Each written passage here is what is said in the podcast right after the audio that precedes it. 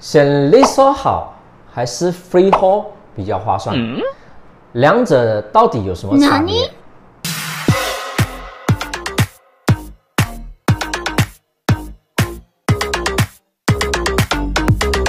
当我们在长大后，职场变成了心理上渴望的事情，而身边人都纷纷劝我们要买房。这时候你会发现，房地产常常会标明是 leasehold，又或者是 freehold。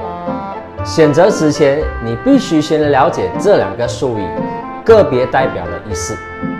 freehold 的拥有期限，基本上。永久产权是你将一直拥有该房地产的所有权，即使在离世后，你也可以将其留给孩子、孙子，又或者是其他人，除非当地有相关的征收房屋法令。比如说马来西亚，若政府需要用到物主的产业土地或部分土地的话，用于新建高速公路或其他发展计划时，政府会根据马来西亚法律，还是有权征收房地产或土地，并按市价付给你一笔的赔偿。Freehold 它需要续约的吗？嗯，它不需要。Leasehold 的拥有期限，其实在这个情况下，你不是该房地产的所有者，你只是租户。因此，在租期满了之后，你将不能继续使用该土地，又或者是居住在该房产。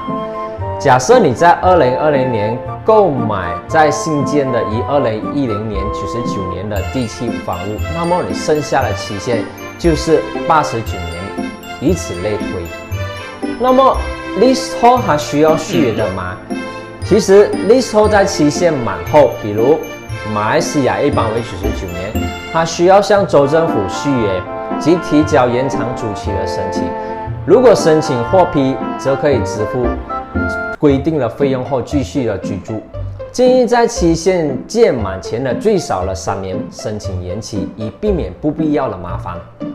对于 freehold 的优势，其实当物主想要把产业转让或卖给其他人时，物主是不需要向州政府或中央政府索取同意书，这样就能省下你的一笔费用和时间，也可以避免不必要的麻烦。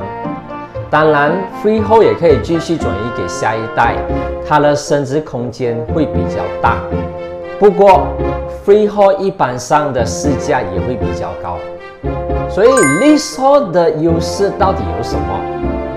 其实 leasehold 的价格会比较便宜，由于你买入的成本会比较低，从而会使到投资会具有更高的回报率。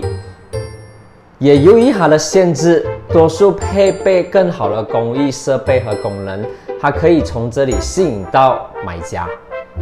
当然，leasehold 的话，它的升值空间可能会比较小。而且以后你转售的话，也可能面对银行因为期限的关系，它不批准卖家贷款的情况。那么我到底该买 freehold 还是 leasehold？其实这个问题并不能一概而论。资产除了考虑到产权以外，你必须要考虑到地点、价格、公寓设备、升值潜力等等。都会因为不同人而有不同的需求，而决定买下不一样的产业。所以最重要的是你自己的需求。希望这个视频可以帮助到你们。